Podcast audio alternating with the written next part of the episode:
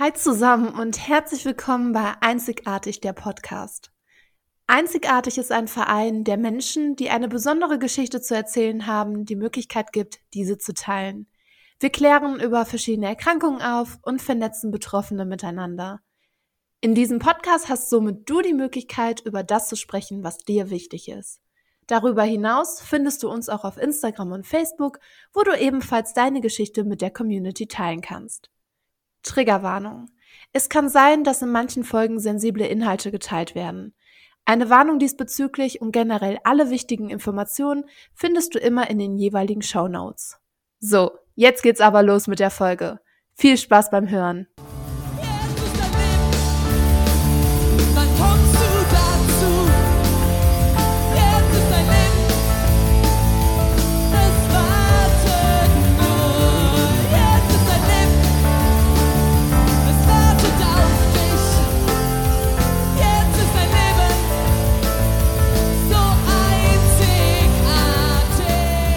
Hallo zusammen und herzlich willkommen bei einer neuen Folge von Einzigartig der Podcast. Hier ist wieder Vanessa. Ich ähm, möchte euch gerne, bevor wir mit dem Interview starten, ja, wir haben heute wieder einen, einen Interviewgast hier bei uns, einen kurzen Disclaimer geben. Ähm, ich habe Corona. Ich bin aktuell in äh, Quarantäne, bin vor ein, zwei Tagen positiv getestet worden. Mir geht es den Umständen entsprechend gut. Aber deswegen möchte ich euch kurz eine Info geben. Es kann sein, dass in dieser Folge eventuell ein paar Hustgeräusche vorkommen werden oder dass ich mich nasal anhöre oder dass ich räuspern würde oder sonst was. Von daher seht es mir bitte nach. Und ähm, meine Interviewpartnerin hatte auch vor kurzem Corona. Wir sind aktuell beide in Corona-Quarantäne. Dementsprechend kann es auch von ihrer Seite sein, dass ähm, sie ein paar, ja, Probleme haben wird, kann man das so sagen? Ich weiß es nicht. Aber auf jeden Fall, damit ihr Bescheid wisst. Und nun würde ich sagen, hören wir auf zu schnacken und starten die Folge. Viel Spaß damit. Hallo zusammen. Ich bin heute hier beim Einzigartig Podcast nicht alleine. Und zwar habe ich einen lieben Interviewgast beziehungsweise eine Gästin bei mir, der ich gerne einmal das Mikrofon abgebe. Hallo. Hallöchen. Wer bist du? Willst du dich einmal vorstellen? Ja, klar.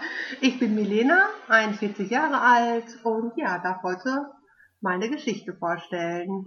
Hallo Milena, ich freue mich sehr, dass es geklappt hat. Ähm, ich habe es ja schon mal im Intro, im Disclaimer erwähnt. Ich äh, stecke momentan in Corona-Quarantäne und bin seit gestern oder vorgestern positiv, aber Milena auch. Milena, genau. du bist, ähm, da haben wir eine Gemeinsamkeit. Genau, wir haben vorhin schon mal kurz gesprochen. Wir ähm, haben tatsächlich auch schon seit zwei, drei Wochen versucht, den Podcast aufzunehmen oder sogar noch länger. Ich weiß gar nicht. Dazwischen ja. waren dann Krankheit, Corona, Urlaub, wie das halt immer so alles ist. Und Meleda hat mir gerade erzählt, dass sie jetzt schon seit 18 Tagen positiv ist, ne? Genau, 18 Tage, ja. Und das hat mit deinen Immunsuppressiva zu tun, die du nimmst. Ganz genau. Das sind ja die Medikamente, die ich einnehmen muss, weil ich genau. organtransplantiert bin. Ich habe ein neues Herz und eine neue Niere bekommen und damit die Organe nicht abgestoßen werden, bekommt man diese speziellen Medikamente die eben das Immunsystem komplett auch runterfahren und somit ist man natürlich anfälliger für alle anderen Viren und Bakterien und Corona natürlich dann besonders und das zieht sich dann auch schon mal ganz gerne in die Länge. Das ist aber die erste Corona-Infektion, die du hast, oder hattest du vorher schon mal eine? Nein, das ist die erste. Und ich habe mir auch immer Mühe gegeben, das so weit wie möglich hinauszuzögern, weil äh, der Verlauf bei Organtransplantierten natürlich schon eher schlechter oder schlimmer verläuft. Und jetzt ist seit Ende Januar gibt es ein Medikament, das Organtransplantierte bekommen. Das sind Antikörper, weil wir auch oftmals unter den ganzen Impfungen gar keine Antikörper entwickeln. Und das ist eben das Gefährliche dann bei uns, dass unser Immunsystem sowieso schon runtergefahren ist und dann auch keine Antikörper entstehen, ähm, bezüglich Corona. Also wir gehören da auch in diesen ganz Hochrisikobereich. Hm. Und ähm, bei dir verläuft das jetzt aber tatsächlich noch ganz gut, oder? Ja, die ersten Tage waren schon wirklich heftig. auch ganz hoch Fieber, Schüttelfrost, ganz hohen Puls und dann habe ich halt diese Infusion, das ist so eine Spezialinfusion bekommen, die lief eine Stunde und nach 24 Stunden war das Fieber schon komplett weg und dann ging es mir auch jeden Tag ein bisschen besser. Ich habe auch jetzt aktuell keine Symptome mehr, aber der PCR-Test ist weiterhin positiv. Ja, okay, dann drücke ich mal auf jeden Fall die Daumen, dass du schnell wieder fit bist und ähm, beziehungsweise fit bist du ja einigermaßen, aber vor allem, dass du schnell wieder negativ bist und wieder raus darfst, weil seit zwei Wochen Quarantäne ja. und es ist immer noch nicht zu Ende. Das ist, glaube ich, echt schon richtig heftig. Ja, aber ich habe das Glück, ich habe ja hier einen Garten, ich kann rausgehen, das Wetter ist ganz schön und solange ja. ich mich zu Hause frei bewegen kann, ist das für mich ja auch schon Luxus im Vergleich ja, zu stimmt. den Jahren von damals. Ja, das stimmt. Also ich bin genau. jetzt auch schon seit einer Woche in Isolation, weil mein Freund, der ist am Samstag aus, ähm, aus seiner Montage wiedergekommen und hat halt Corona mhm. mitgebracht. Und ähm, seitdem sind wir halt quasi in selbsternannter Isolation und sehen niemanden. Mhm. Aber wir haben halt das Glück, dass wir eine Terrasse haben. Und ich bin schon richtig braun geworden. Ich auch. Mega. Wir brauchen keinen Urlaub, wir brauchen nur zwei Wochen Quarantäne. Genau. Sehr schön. Ich würde sagen, äh, wir lassen das Thema Corona jetzt mal hinter uns und starten jetzt mal so ein bisschen in deine Krankheitsgeschichte beziehungsweise in ähm, die Geschichte, um die es heute gehen soll, weswegen du eigentlich hier bist. Mhm. Vielleicht magst du uns was ein bisschen dazu erzählen. Ja, gerne. Also angefangen hat das alles schon im Kindesalter, dass ich mich mit dem Thema Organspende auseinandersetzen musste. Äh, mein Vater ist damals schon erkrankt. Der ähm, ja, das nennt sich dilatative Kardiomyopathie. Das ist eine Herzmuskelschwäche. Und er war dann wirklich sehr krank, dass er auch auf die Liste für ein neues Herz gekommen ist und wurde 1992 transplantiert. Und wir waren natürlich alle total glücklich, dass das so gut funktioniert hat und dass wir dann noch zusammen als Familie ganz viele schöne Jahre miteinander verbringen konnten und durften. Und seitdem ist halt das Thema Organspende in unserer Familie ganz groß geschrieben. Und ähm, ja, 2008, da war ich 28, war auf einer Party und habe immer gedacht, ich bin gesund. Und ja, habe ich mich mit Freundinnen unterhalten, wir haben getanzt, was man halt so auf einer Party macht. Ich hatte noch ein Bier in der Hand. Und während ich dann gesprochen habe, bin ich einfach vorne rübergefallen und hatte einen Herzstillstand. Ach krass. Ja. Und zum Glück war dann ein Ehepaar, die haben das richtig erkannt, weil viele haben gedacht, ja, die hat dann über den Durst getrunken, ne? Aber die haben das dann gesehen, dass das dann doch dramatischer ist und die haben dann mit der Laienreanimation die ganze Zeit angefangen, bis der Notarzt dann da war und der musste mich auch ein paar Mal reanimieren. Und ja, ich bin dann ins Krankenhaus gekommen, wurde dann erstmal ins künstliche Koma gelegt und da wurde dann festgestellt, dass ich eben auch eine dilatative Kardiomyopathie hatte. Im Grunde dann dasselbe Schicksal wie mein Vater. Wie war das ja, für und, euch in der ähm, Familie dann, wenn ich kurz eingrätschen darf? Ja, klar, das war natürlich ein Schock. Äh, meine Eltern sind ja auch ins Krankenhaus gefahren, weil sie gedacht haben, ich habe einen über den Durst betrunken. Ja. Und als dann der Notarzt meinte, ja, es war ganz schön schwierig, ihre Tochter wiederzuholen. Und da ist für meine Mutter natürlich kurzfristig erst meine Welt zusammengebrochen. Da hat ja überhaupt keiner mit gerechnet, ja. weil ich auch gar keine Anzeichen im Vorfeld hatte. Aber zu dem Zeitpunkt hatte ich noch eine Herzleistung von 20 Prozent. Das Boah. ist nicht viel. Und aufgrund dessen kam es dann halt zu dem Kammerflimmern und zum Herzstillstand. Boah, das ist krass. Und, ja, vor allem, wenn man so die Geschichte mit deinem Vater dann auch noch weiß, ne? Mhm. Da wurden die Ärzte natürlich dann hellhörig und haben dann auch vorgeschlagen, einen Gentest dann machen zu lassen. Mhm. Ähm, ja, ich war dann, wie gesagt, erstmal ein paar Tage im Koma. Da wusste man jetzt auch nicht genau, weil ich wirklich einige Zeit auch komplett keinen Puls, keine Atmung hatte, inwieweit das Hirnschädigungen genommen hat. Das war dann immer noch so drei Tage sehr kritisch. Aber zum Glück ähm, war da, habe ich da jetzt keine bleibenden Schäden von getragen. Ja. Ähm, das erste halbe Jahr war schon ein bisschen anders, so Geburtstage oder so Daten, die waren komplett wie gelöscht, die kamen aber dann nach und nach wieder. Und ich habe dann Defibrillator eingesetzt bekommen, dass falls es wieder zu einem Kammerflimmern oder lebensbedrohliche Rhythmusstörung kommt, eben dieser Defi im Körper gleich agiert und Elektroschocks abgibt, dass ich dann nicht wieder diesen Herzstillstand erleiden muss. Ja. Und wow. dann ja, wurde ich medikamentös eingestellt, dann hat sich das Herz auch schon ein bisschen erholt, dann war ich so bei 30 Prozent, da konnte ich dann so erstmal ganz gut mit leben. Und ja, drei Jahre später wurde es dann ganz rapide, ging es mir dann schlechter, dass ich mich dann schon ja Anfang 2011 in der Klinik vorgestellt habe zur Listung. Da war aber ein Wert gerade noch zu gut das ist ja immer so eine ganz schmale Gratwanderung. Wann komme ich auf die Liste, wann komme ich nicht auf die Liste? Und das hat sich dann alles ein bisschen hinausgezögert bis Mai. Und im Mai 2011 wurde dann nochmal die ganzen Untersuchungen vorgenommen. Und dann kam ich auch direkt auf die Hochdringlichkeitsliste, weil dann hatte ich nur noch Herzleistung von ja, 20, 18 Prozent. Und bin dann erst wieder nach Hause, weil ich auch Geburtstag hatte. Den wollte ich gerne noch zu Hause mit meiner Familie verbringen, weil die Klinik 400 Kilometer von zu Hause weg gewesen ist. Ja. Naja, aber da ist es leider nicht mehr zugekommen. Ich habe mit dem Arzt sogar noch eine Wette abgeschlossen. Er hat gesagt, ich sehe sie eh vor ihrem Geburtstag wieder. Ich sage garantiert nicht. Aber einen Tag vor meinem Geburtstag musste ich dann leider doch stationär aufgenommen werden, weil die Herzleistung war nur noch bei 12 Prozent. Ich bin komplett voller Wasser gewesen und das hatte einfach keinen Sinn mehr. Und bin dann auch direkt auf die Hochdringlichkeitsliste gekommen. Ja. Mhm. Darf ich mal fragen, ähm, ob denn zu deiner Geburt auch schon mal irgendwie sowas im Raum stand, dass du Probleme haben könntest, weil dein Vater das ja auch hat, ne? dass man sich dann irgendwie sagt, ja, das Kind könnte dann auch das Risiko mit sich tragen? Gar nicht. Aufgrund dessen bin ich auch immer regelmäßig beim Kardiologen gewesen, bis fünf Jahre bevor ich umgefallen bin. Und ich muss auch ein bisschen weiter ausholen. Also die Mutter von meinem Vater zum Beispiel, die lag auch mit 46 Jahren tot im Bett. Die ist also auch über Nacht plötzlich verstorben. Mhm. Und seine Schwester oder eine seiner Schwestern mit 37 auch am plötzlichen Herztod gestorben.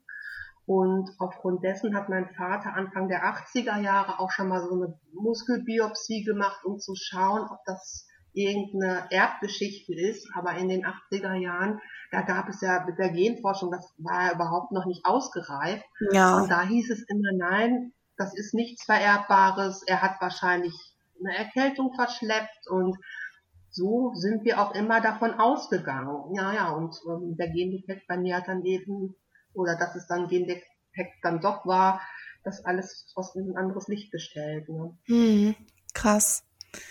Ähm, ja, auf jeden Fall eine richtig heftige Geschichte. Also dein Beitrag ist ja auch bereits schon mal einzigartig online. Da ähm, haben dann mhm. vielleicht die ZuhörerInnen vielleicht schon mal drüber ähm, oder haben den halt gelesen. Aber ähm, trotzdem das jetzt nochmal alles so von dir gesagt zu bekommen, wie das so verlief oder so, ist schon wirklich richtig krass. Also ähm, du hattest ja auch erzählt, das kann man ja auch erzählen, dass dein Papa mittlerweile halt verstorben ist. Ja. Ähm, wie alt war er?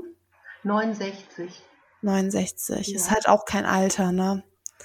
Im Vergleich dazu, dass man dann sieht, er hat fünf, fast 26 Jahre mit Spenderherz gelebt, ist das schon ein gutes Alter. Ja, okay, also, das stimmt. Ähm, wir haben ja unsere Familiengeschichte und aufgrund des Gendefektes äh, sind ganz viele Menschen vor ihrem 50. Lebensjahr verstorben. Und wenn man das dann vergleicht, dann hatte er natürlich dann schon ein langes Leben. Ja, gut, das stimmt tatsächlich. Der beste Freund von meinem Vater, der hatte auch ein Spenderherz. Ähm, mhm. Bei ihm war es tatsächlich eine verschleppte Erkältung. Ja. Der hat dann, boah, ich war da auch noch sehr jung. Also ich bin jetzt 28, das ist jetzt mindestens schon 20 Jahre her. Mhm. Der hatte dann ein Spenderherz bekommen und ich glaube, das hat er am Anfang auch nicht angenommen. Das wird abgestoßen. Mhm. Ich bin mir nicht hundertprozentig sicher. Es kann sein, dass er danach noch mal ein neues bekommen hat, was ja auch schon richtig krass ist. Ja. Ich glaube, das war so. Und das wurde dann besser angenommen und dann ist er jetzt vor boah, zwei oder drei Jahren verstorben. Ja. Ähm, und ähm, das ist ja dann auch schon eine ganz schöne Zeit, die man da mit so einem einem Organ lebt, was eigentlich nicht zu dir gehört, ne? Also mhm. beziehungsweise was nicht dir gehört, mit dem du nicht geboren bist. Ähm, und du hast auch ein Spenderherz. Ich habe auch ein Spenderherz, ja. Wann hast du das bekommen? Das habe ich dann, das hat dann ungefähr fast drei Monate gedauert, dass ich halt im Krankenhaus gelegen habe. Ähm, ich konnte mich auch gar nicht mehr groß bewegen. Also ich wurde teilweise gewaschen, ich war in Anführungsstrichen ans Bett gefesselt, permanent am Monitor, ich hatte einen Dauerzugang am Hals. und dann noch eine Blutvergiftung, dann hat der Defi nochmal ausgeschlagen, über Nacht, weil ich wieder äh, Kammerflimmern hatte. Also das war schon wirklich höchste Eisenbahn. Und äh, Ende September kam dann die Nachricht, dass mein Spenderherz dann da ist. Wie war das für dich? Ganz schnell. Wie war das für dich, diese Nachricht zu bekommen? Ja, das ist, das war so absurd. Ich habe da mit meiner besten Freundin telefoniert, die war auch bei dem Herzstillstand dabei und das war abends so Viertel nach acht. Und dann ging die Tür auf, dann kam die Schwester rein mit einem Arzt, den ich jetzt nicht kannte. Und ähm, ich habe gedacht, das ist irgendwas mit meiner Gerinnung, weil da war auch was. Und dann sagt er auf einmal, ja, ihr Spenderherz ist da. Und ich schaue den an und sage, sie wollen mich wohl verarschen. Ja. weil man liegt da und wartet auf diese Nachricht. Und wenn die Nachricht dann kommt, dann kann man es einfach nicht glauben. Ja. Das ist so ganz surreal gewesen irgendwo. Und äh, ja, und da musste natürlich alles ganz schnell gehen. Ich habe dann da eben in dieser inneren Klinik gelegen. Ich war in Heidelberg damals und die Chirurgie ist ein paar Häuser weiter. Und äh, ja, innerhalb von einer halben Stunde musste ich dann alles zusammenpacken, habe noch meinen damaligen Freund angerufen, meine Eltern angerufen, was natürlich super emotional gewesen ist. Und äh, mein Vater war dann auch direkt am Telefon und ich habe dann nur gesagt, Papa, es ist da. Und dann haben wir einfach angefangen zu heulen, ne? Ja. glücklich gewesen sind. Ja, das glaube ich. Und dann aber auch der Gedanke wiederum an die Familie und an eine Spenderin und die Angehörigen. Das ist so, man hat im Grunde ein schlechtes Gewissen, dass man sich auch freut. Das ist so ganz, das kann ja. man gar nicht beschreiben. Das ist so eine ganz einerseits glückliche, aber auch traurige Situation. Ja, das glaube ich. Wir können auf das Thema Organspende gleich gerne auch noch mhm. mal näher eingehen. Das finde ich auf jeden Fall super, super spannend. Ähm, mich würde jetzt noch mal kurz interessieren, du hast nach drei Monaten Krankenhaus, hast du den Anruf bekommen oder die Info bekommen, dass dein Spenderherz da ist, richtig? Ja. Ja. Ähm, ist das eine lange Zeit oder ist das eher kurz? Ähm, bei mir war das noch normal, eine normale Zeit, sage ich mal, weil äh, das war ja vor dieser ganzen Organspendeskandalgeschichte, die kam ja so ein, zwei Jahre später, da hat es ja alles nochmal so einen Eindruck gegeben. Aber mein Vater hat auch ungefähr drei Monate gewartet damals. Und man sagt so, ab, ab drei bis sechs Monate ist eine gute Zeit. Es gibt viele, die ein Jahr oder länger gewartet haben. Mhm. Da das leider dann nicht mehr geschafft haben. Ähm, von daher war ich froh, dass es bei mir, ich sag mal, es ging schnell bei mir, es hätte aber auch nicht länger gehen dürfen. Also der Arzt hat gesagt, Weihnachten hätte ich nicht mehr erlebt. Ja, also, krass. Und das war Ende September, also von daher war das schon ein ganz guter Zeitpunkt. Weil das Problem ist ja dann auch, es geht einem ja immer schlechter. Ich hatte schon blaue Lippen, die Organe sind nicht mehr richtig durchblutet und irgendwann kommt dann der Punkt, dann ist man zu krank, um transplantiert zu werden. Mhm. Ist, ähm, ja. ja. wenn der Körper da nicht mehr so mitmacht, du hast ja dann mhm. noch gar keine Kraft, irgendwie dann nach der Narkose wieder aufzuwachen oder sowas, ne? Ja. Das ist schon krass, das ist so ein richtiger Wettlauf gegen die Zeit, ne? Hast du das in dem mhm. Moment dann auch so wahrgenommen, dass es dann so ernst ist? Oder warst du eher so positiver Dinge, das wird schon? Ja, ich bin da hingegangen. Ich habe mir im August Som äh, Winterstiefel bestellt, weil ich wusste, ich komme mit meinem Herzen wieder raus. Also ich Ach cool. Ich habe da gar nicht ähm, irgendwie, alle haben gedacht, die wird die Stiefel nie anziehen. Ich habe die Stiefel heute noch. Ach cool. Und, ja, und ähm, ja, also das war, ähm, ja, ich, ich, bei mir kam der Gedanke gar nicht, dass ich das nicht schaffe. Ein Tag, da ging es mir wirklich richtig, richtig schlecht da habe ich gedacht, so, was ist denn jetzt, wenn du es doch nicht schaffst? Und dann habe ich mich mal hingesetzt und habe ganz pragmatisch so ein paar Sachen aufgeschrieben, so ein paar Sprüche oder Texte für den Fall, ich sag halt mal, der Beerdigung. Und ähm, ich habe gedacht, wenn ich die Chance habe, das selber so ein bisschen mitzuorganisieren, dann kann man das im Vorfeld ja schon mal machen. Ja. Habe das in ganz großen Umschlag gesteckt, habe es unter meinen Nachttisch gepackt und ähm, der ist dann nach der Entlassung ja, im Müll gewandert. Ja. Mhm. Aber das ist krass. Aber ich finde das gut. Also ich finde die Einstellung, die du hattest, mega. Also dass du gesagt hast, ich komme da auf jeden Fall raus und mhm. ähm, ich will diese Stiefel tragen. Ja. Aber auch trotzdem, dass du halt so ähm, differenzieren konntest. Es kann halt trotzdem immer was sein und dass du vielleicht dann auch in dem Fall deinen Angehörigen so ein bisschen die Arbeit abgenommen hast und zum Beispiel die Beerdigung schon mal so ein bisschen geplant hast, ne? Weil das ist ja etwas, wo man sich dann eigentlich nie mit auseinandersetzen möchte, vor allem nicht, wenn es dann eben jemanden betrifft, den du liebst. Mhm. Und ähm, du weißt, du musst jetzt auch noch die Beerdigung planen und weißt gar nicht, wie du das irgendwie im Rahmen der ganzen Trauer bewältigen musst, ne? Und dann hast du halt jetzt irgendwie so ein bisschen, ja, was, ja, den Leuten quasi schon mal gegeben, falls es dann so sein sollte. Auf jeden Fall richtig cool. Ähm, du hast jetzt dein Spenderherz schon eine ganze Weile. Mhm. Wie ist das denn jetzt für dich? Kannst du so ein paar Vergleiche ziehen zu vorher und nachher, also welche Beeinträchtigungen beziehungsweise Einschränkungen du jetzt damit hast oder generell, wie sieht denn so dein Alltag aus, wie sieht dein Leben so aus? Das Problem bei mir war ja, dass ich während der ähm, Transplantations-OP akutes Nierenversagen bekommen habe und bin dann quasi mit Spenderherz wach geworden und habe direkt aufs nächste Organ gewartet. Oh Gott. Das wollte ja. leider im Vorfeld auch keiner sehen. Und ähm, dann war ich erst drei Jahre an der Dialyse und habe ja dann von meiner Mutter noch eine Niere bekommen, 2014. Und hatte auch erst eine Abstoßung, da hatte ich auch so ein Jahr lang immer so ein Auf und ein Ab. Ähm, das war dann wirklich so, ich wusste morgens nicht, wo ich abends bin. Bin ich gleich mhm. zu Hause, muss ich wieder in die Klinik. Ähm, das war schon immer so ein Auf und ein Ab, aber das nimmt man alles. Also ich habe das alles ich sage jetzt mal, gerne in Kauf genommen, weil ich ihm die Chance hatte, mit meinem Spenderherz noch am Leben zu sein. Klar, hätte es ein bisschen besser laufen können, es hätte aber auch wesentlich schlechter laufen können, da brauche ich mir auch nichts vormachen. Und äh, letztendlich, die ersten Jahre waren ein bisschen schwieriger, aber jetzt aktuell, ähm, ich habe mich auch die ganze Zeit nie krank gefühlt. Ja, ja, so ein bisschen eingeschränkt, aber so krank habe ich mich nie gefühlt. Und äh, ich mache immer das Beste aus einem. Ich sehe in allem das Positive und es bringt ja auch nichts, dann in so einen Negativmodus zu fallen. Das ändert ja nichts an der Tatsache, wie es gerade ist und macht die ganze Sache ja nur noch schlimmer. Und ähm, ja, also Einschränkung in dem Sinne, ich nehme die schon gar nicht mehr so wahr, glaube ich, weil ich, für mich ist das ja alles normal. Ähm, ich bin auch vor Corona mit Sterilium aus dem Haus gegangen oder wenn ich in der Arztpraxis war mit einem Mundschutz oder in den Wintermonaten, wenn Erkältungszeit ist, hat man das gemieden, Menschenansammlungen. Ich war seitdem nicht mehr auf Karneval feiern oder auf Weihnachtsfeiern. Das macht aber jeder Transplantierte auch irgendwo anders und man entwickelt dann auch so ein eigenes Bauchgefühl und auf das konnte ich mich immer gut verlassen, auf das verlasse ich mich auch nach wie vor, bin da immer mit gut gefahren und ähm, von daher macht das die ganze Sache, ja, ich, hab, ich dachte für mich, ich habe ein normales, schönes, glückliches Leben.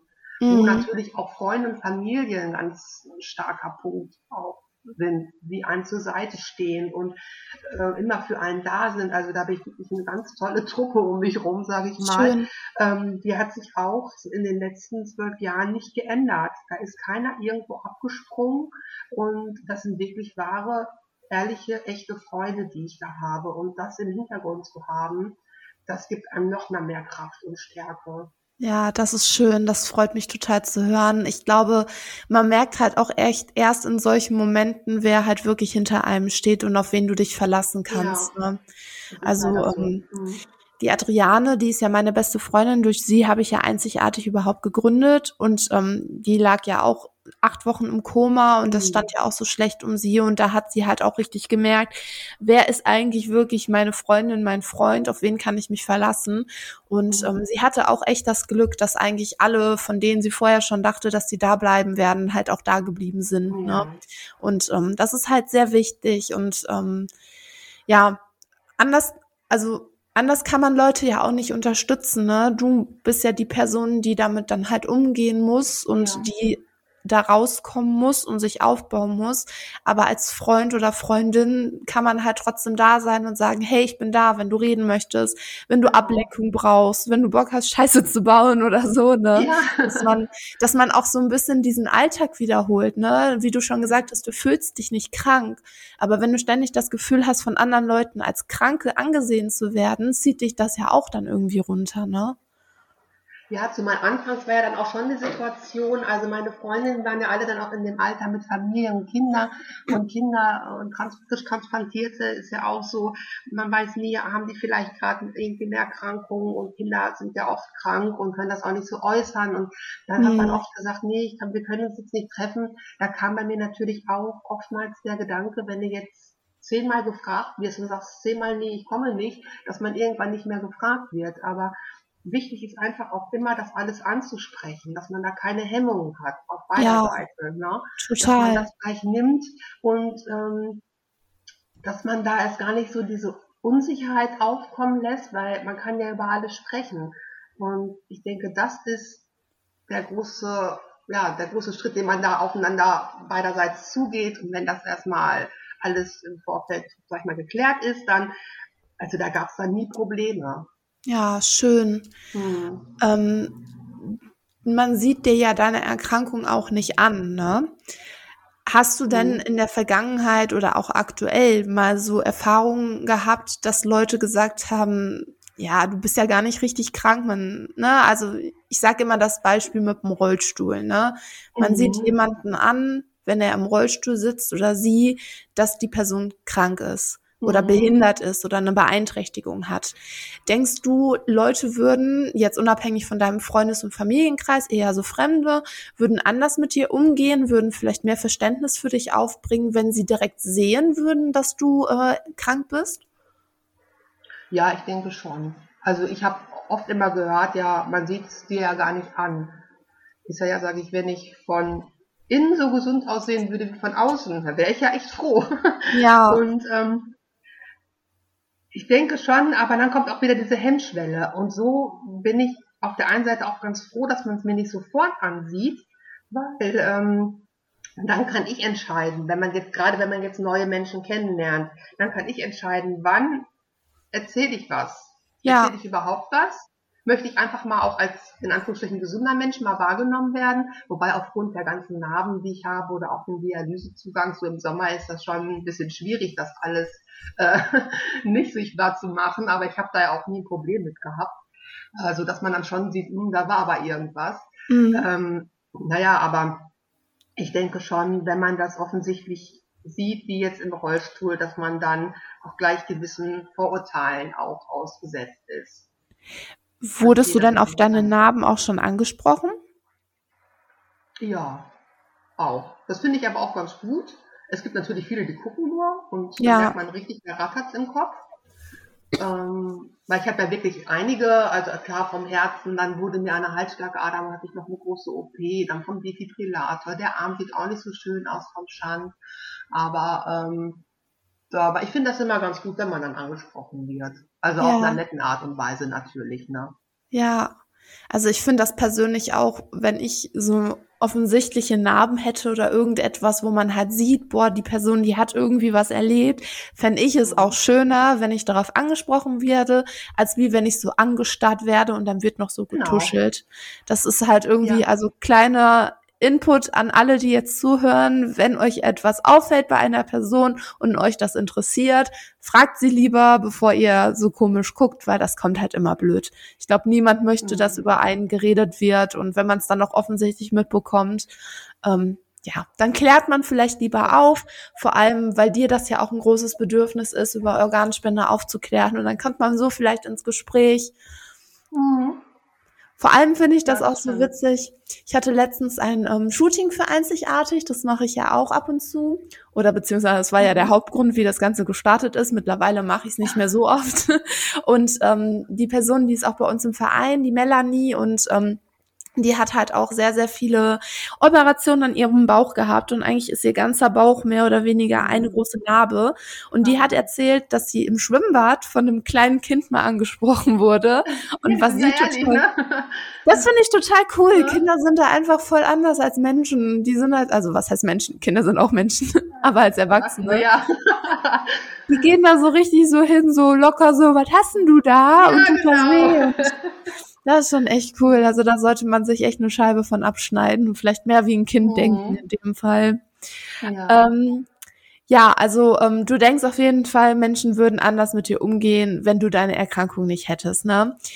Ähm, Würdest du denn auch dein Leben anders gestalten Nee, wenn ich wollen? meine Erkrankung nicht hätte, Genau. nee, anders mit mir umgehen nicht. Also ich denke, das wird sich, also ich werde ja jetzt nicht anders behandelt, weil ich organtransplantiert bin. Nee, genau, sorry, ich habe mich falsch ausgedrückt. Also du denkst aber schon, dass Leute.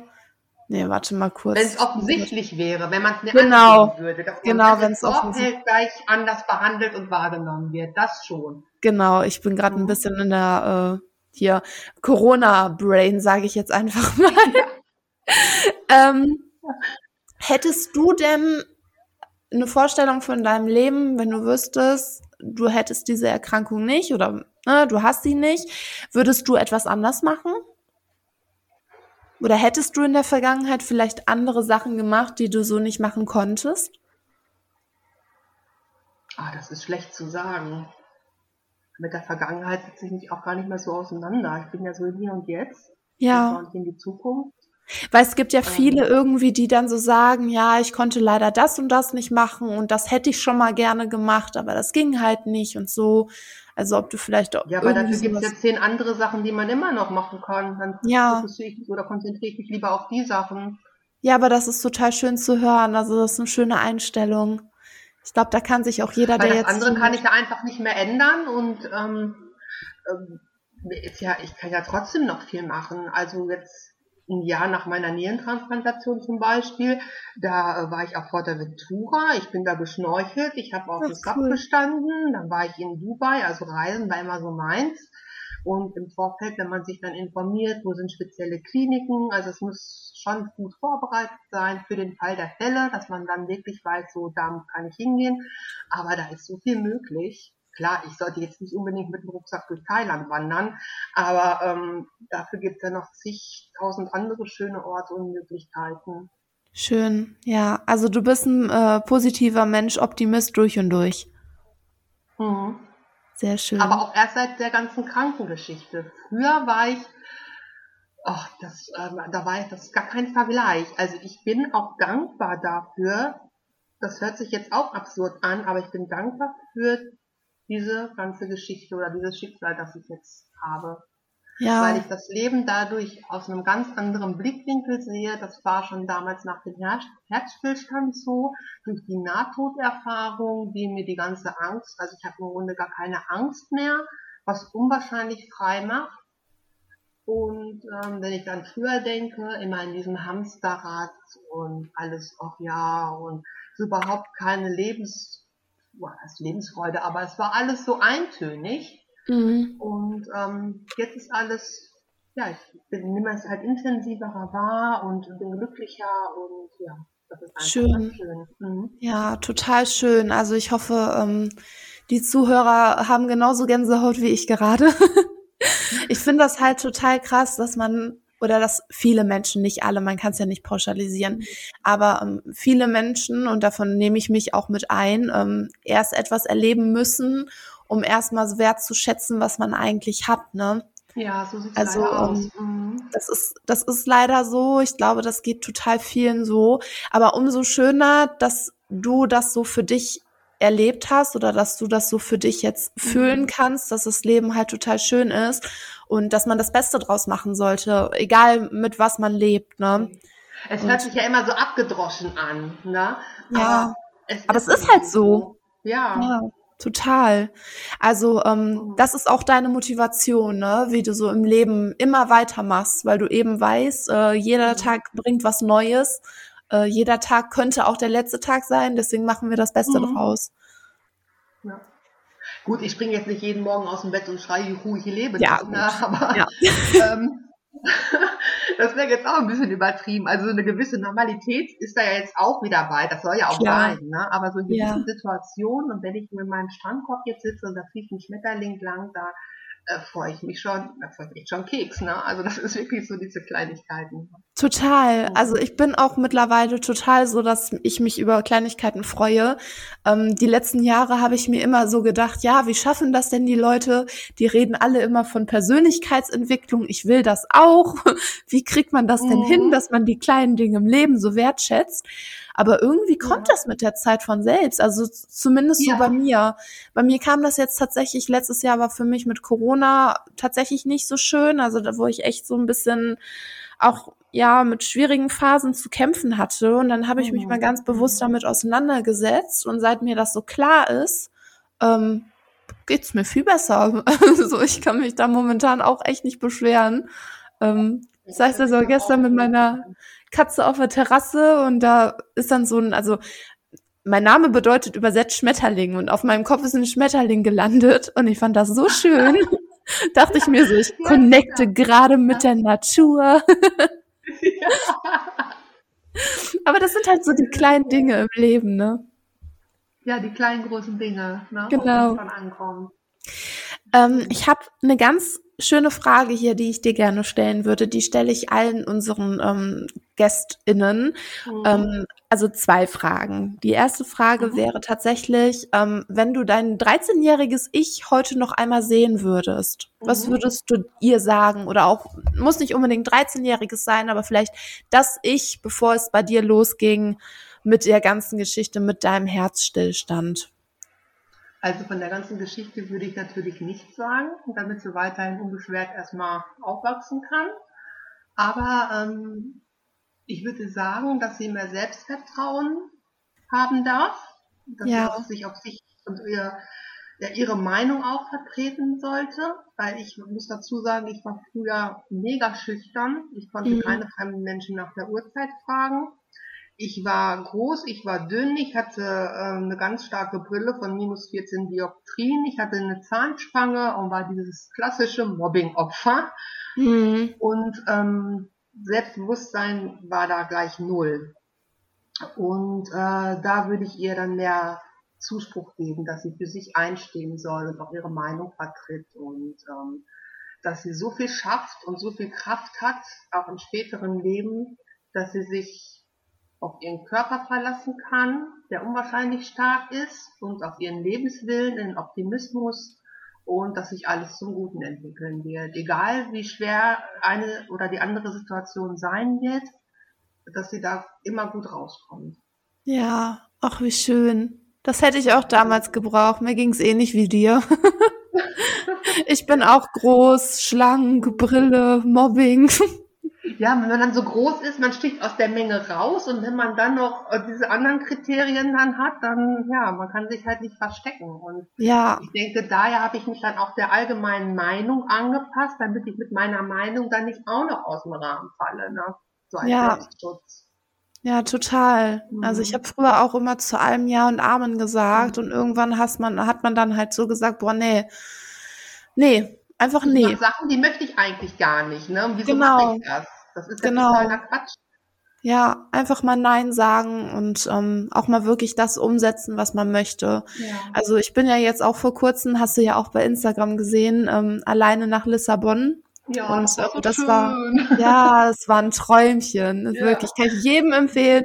Fliegt mal alleine in den Urlaub ja. und fliegt nach Lissabon. Mhm. Meldet euch bei mir, ich bin Reiseführerin.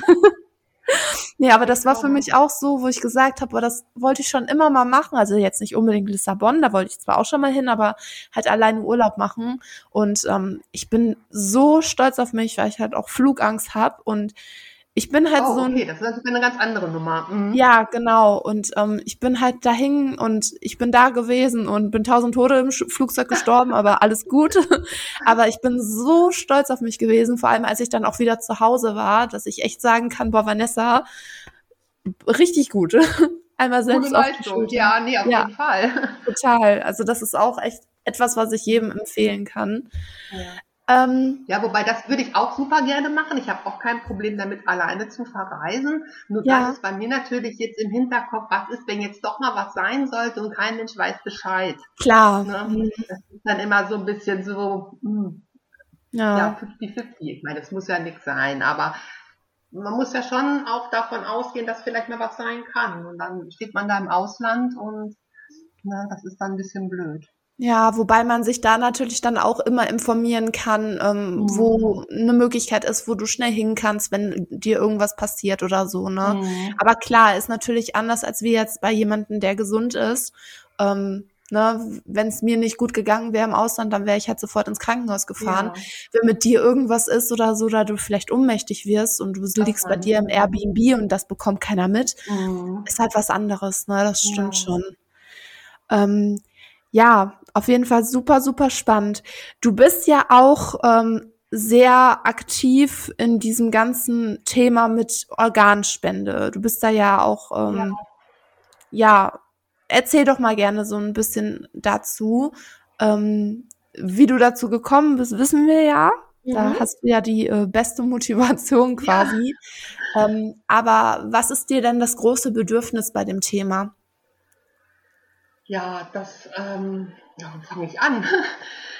Also das klar, das Thema ist in unserer Familie eh schon immer groß geschrieben und ähm, in erster Linie möchte ich auch ganz gerne äh, so eine Plattform bieten, ähm, weil ich bin nie in so ein Loch gefallen, weil mein Vater war immer da, der war mein Vorbild. Mit dem konnte ich mich austauschen, wenn ich Fragen hatte und das ist unwahrscheinlich viel wert gewesen.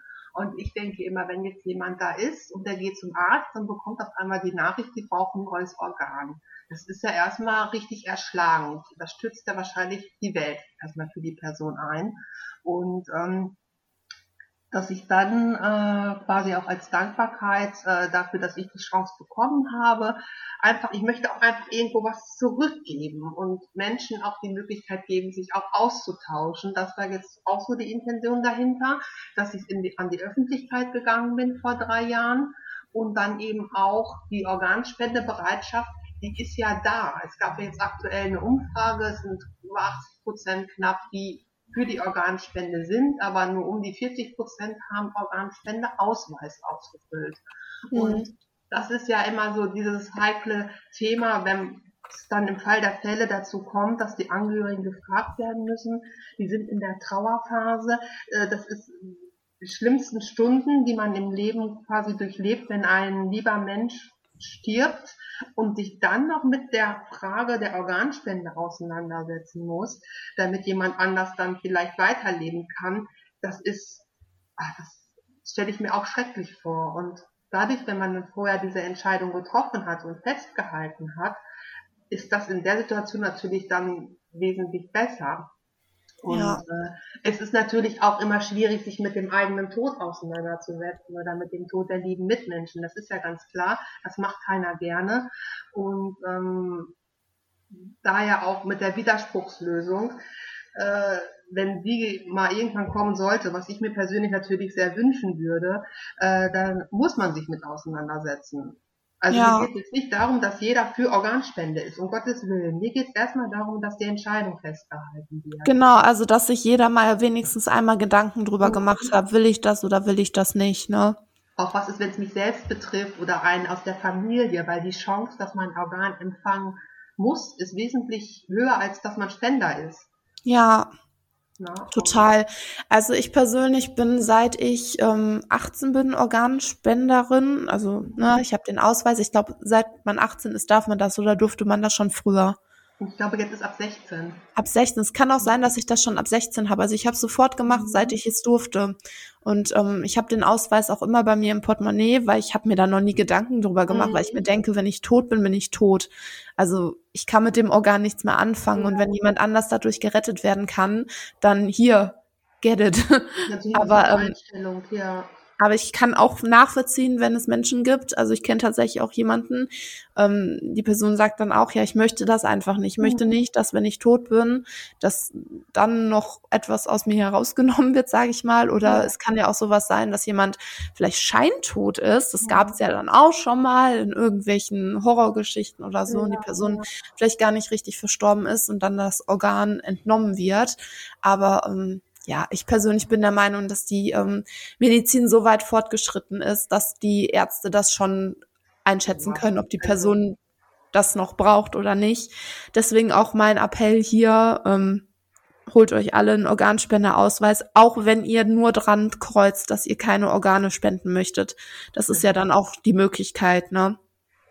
Da fällt halt auch den Angehörigen dann eine große Last ab, weil wenn genau. es nicht richtig kommuniziert wurde, dann egal welche Entscheidung von den Angehörigen getroffen wird, da ist ja immer diese schwebende Frage, war das jetzt richtig, war es jetzt nicht richtig? Und die genau. Person, die ist ja dann verstorben, man kann, ne?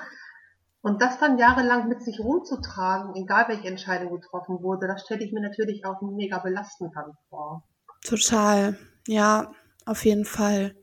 Ähm, und wie genau kriegt man den Organspendeausweis? Da geht man dann auf die Internetseite und dann füllt man da was aus und dann wird das zugeschickt, glaube ich. Oder ja, da gibt es verschiedene Möglichkeiten. Also ähm, äh, verschiedene Seiten bieten das an. Da entweder kann man sich das auch als Checkkarte dann quasi bestellen, vorgedruckt, oder man füllt es gleich aus und druckt es sich zu Hause aus. Also da ist eigentlich schnell dran zu kommen. Ich habe auch meinen einer Insta-Story auch immer so alle ein, zwei Wochen, dass ich dann eine Verlinkung mache, dass man auf den Organspendeausweis dann gleich kommt und sich das dann dementsprechend ausdrucken kann oder bestellen kann. Und äh, ich finde auch in vielen Apotheken oder Arztpraxen, ich achte da jetzt auch immer so drauf. Äh, da ist jetzt auch schon vermehrt, dass da was ausliegt. Und ja, da kommt man eigentlich recht schnell dran. Ja, sehr schön. Also ähm, ja, finde ich total wichtig. Ähm, kennst du denn oder wahrscheinlich, also keine Ahnung, ich gehe jetzt mal einfach davon aus, kennst du denn noch mehr Menschen, die äh, Organe gespendet bekommen haben? Ja, wir haben ja so also, eine kleine Insta-Community. Ja, das dachte also, ich mir. ist da schon, also da hat man schon, man hat die Leute jetzt nicht alle persönlich gesehen, aber äh, da ist schon immer ein reger Austausch. Gerade halt jetzt auch unter den Jüngeren, ich zähle mich jetzt einfach nochmal mit, mein, mit 41 zu den Jüngeren, ähm, hat man ja auch noch so ein bisschen andere Sachen äh, im Kopf, im Leben oder vom Leben, als jetzt jemand, der mit 60 oder 65 vielleicht ein Organ bekommt. Da stellen sich manchmal noch ganz andere Fragen und da ist so ein Austausch auch sehr wichtig und auch immer interessant und ähm, da gibt es wirklich schon viele und ich habe jetzt auch in letzter Zeit ähm, feststellen dürfen, dass viele jetzt auch mehr den Schritt in die Öffentlichkeit wagen, weil für manche ist das vielleicht auch noch so ein Tabuthema oder die möchten nicht drüber sprechen, was ja total verständlich ist. Das soll ja jeder für sich entscheiden, und äh, ich habe halt nur die Erfahrung gemacht, dass äh, ja positive Erfahrungen gemacht. Ähm, ich habe jetzt so, oder kenne auch einige, die jetzt aktuell frisch transplantiert sind oder die noch auf ein Organ warten. Ähm, mit denen tausche ich mich gerne aus. Die haben auch viele Fragen und dann ähm, ist es auch schön, dass ich denen dann so ein bisschen zur Seite stehen kann oder auch mal die Angst nehmen kann vielleicht ein bisschen und wenn man den ganzen Tag im Krankenhaus liegt, man beschäftigt sich ja viel mit sich und mit den Gedanken und dann kommen viele Fragen auch auf, was ist jetzt danach und ähm, das war mir halt auch eben wichtig, das auch aufzuzeigen, dass das Leben danach auch unwahrscheinlich schön dann ist, wenn alles ja. gut verläuft. Ne? Ja, total. Ähm, ja, wir haben ja auch noch vor, dass du noch so ein bisschen mehr über das Thema bei Einzigartig erzählst, also jetzt unabhängig hier von dem Podcast. Mhm. Aber ähm, also das können wir jetzt auch schon mal erzählen. Milena wird in Zukunft auch noch mal für ein, zwei Mal oder gerne auch öfters unsere Story übernehmen ja. und ähm, auch äh, einen Tag im Krankenhaus begleiten, auch ein Interview mit einem Arzt führen, einfach um das Thema auch so ein bisschen ja mehr in die Öffentlichkeit zu tragen. Ähm, wir haben bei Einzigartig ja persönlich auch schon Kontakt mit Menschen gehabt, die Organspende, äh, Organe gespendet bekommen haben oder halt auch Herzfehler haben. Aber das kann halt nicht oft oh. genug irgendwie ähm, erwähnt werden. Ne? Ja. Total wichtig. Ja, weil es halt auch schlagartig jeden treffen kann, leider Gottes. Genau, auch beim Unfall, ne? Ja, oder auch so eine verschleppte Erkältung. Ähm, das ist jetzt so oft, dass viele junge Menschen ja mit Fieber ja schnell wieder arbeiten und Stress und schon hat man eine ähm, Herzmuskelentzündung. Und ja. leider oft auch so, dass dann gar keine andere Möglichkeit mehr besteht, als mit Spenderherz weiterzuleben. Ja, boah, da muss ich auch persönlich sagen, durch die ähm, Geschichte, durch den besten Freund von meinem Vater bin ich schon sehr früh damit in Kontakt gekommen, dass halt durch eine mhm. einfache Erkältung sowas Schlimmes passieren kann. Und da bin ich bei mir auch echt immer extrem vorsichtig und ähm, bin auch lieber, also ich bin auch so eine kleine Hypochonderin, muss ich sagen. Ich bin auch dauernd krank. Also mein Freund sagt auch wirklich schon, hätte der das von Anfang an gewusst, hätte der mich nach 14 Tagen wieder zurückgegeben. Aber oh, Garantie, Garantie ist abgelaufen. Ist natürlich ein Spaß von ihm, ne? Aber der meint auch, du bist ja. auch echt, also ich bin so ein richtiges Montagsmodell. Ich bin, ähm, bevor ich jetzt oh, Corona ja. hatte, war ich drei Wochen erkältet. Das habe ich gerade auch einen mhm. guten Kumpel von mir geschrieben. Der meint auch so, du bist bist auch dauernd erkältet. Ich habe halt auch leider kein gutes. Es ist schlimm. Ich habe leider kein gutes Immunsystem, aber ich bin dann halt wenigstens vorsichtig und ich gehe auch lieber einmal ja. zu viel zum Arzt und ich habe auch öfters mal, ähm, ja, ich habe halt auch in der Vergangenheit mit Panikattacken zu kämpfen gehabt, ab und zu auch öfters mal und dann hast du ja direkt auch dieses dieses Flimmern, ne? also nicht Flimmern, aber schneller Herzschlag und so und mhm. ähm, mein Papa hat das auch. Ich habe das auch so ein bisschen von ihm, glaube ich, mitbekommen. Und dann bin ich halt auch schon mal zum Arzt gegangen und habe gesagt, können wir das mal ein bisschen mit dem EKG abchecken. Ich hatte jetzt vor drei mhm. Monaten auch so ein Langzeit-EKG über einen Tag lang. Ja. Ähm, aber einfach, weil ich finde, dass wenn du was hörst, du hast was am Herzen, das ist so, so ein wichtiges Organ und deswegen lieber einmal zu viel abchecken als zu wenig, weil ja, Fall. sonst äh, geht's halt schlecht aus, ne? Bei dir ist es ja zum auch Glück gut ausgegangen. Hm? Wie bitte? Nochmal? Ja, ich sag auch im Freundeskreis, wenn da jemand krank ist oder dann auch meint, ja, ach, geht schon wieder oder ich war jetzt erkältet und gehe jetzt drei Tage später zum Sport, da raste ich echt aus. Da werde ich mm. zum anderen Menschen. Also ja. ich falte die Leute dann wirklich so zusammen, ähm, weil das Verständnis oftmals nicht da ist. Ach ja, ja. so eine Erkältung. Ne? Aber du weißt nie, wie sieht es in meinem Körper aus, auch wenn du dich gut fühlst. Du weißt nicht. Ne? Also man muss seinem Körper schon die Zeit geben, sich dann auch richtig zu re ähm, regenerieren. Total. Und ähm, nee, dann äh, da verstehe ich echt keinen Spaß. Es ist auch ja. im Freundeskreis bekannt, dass ich dann ähm, dementsprechend äh, agiere. Mhm. Sehr gut. Also auch nochmal hier ein Appell an die ZuhörerInnen, wenn ihr erkältet seid, kuriert euch aus. Der Sport kann auch mal ein, zwei Wochen warten. Das ist nicht wichtig. Genau, man geht ja nicht gleich auseinander wie ein Hefeklops. nee, es sei denn, man isst genauso viel wie ich jetzt aktuell, dann schon. Aber das hat ja dann nichts mit dem Sport zu tun, sondern das hat was damit zu tun, man hat Langeweile in Corona-Quarantäne.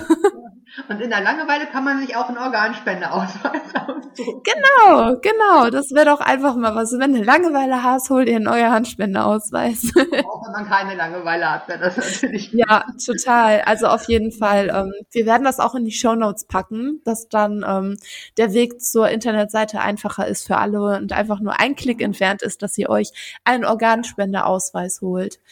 Ja, Melena, hast du noch was, ähm, was du berichten möchtest ähm, zur ganzen Thematik Organspende? Oh, ja, da haben wir jetzt schon einiges. Im Grunde das Wichtigste haben wir, denke ich, ähm, gequatscht. Ja.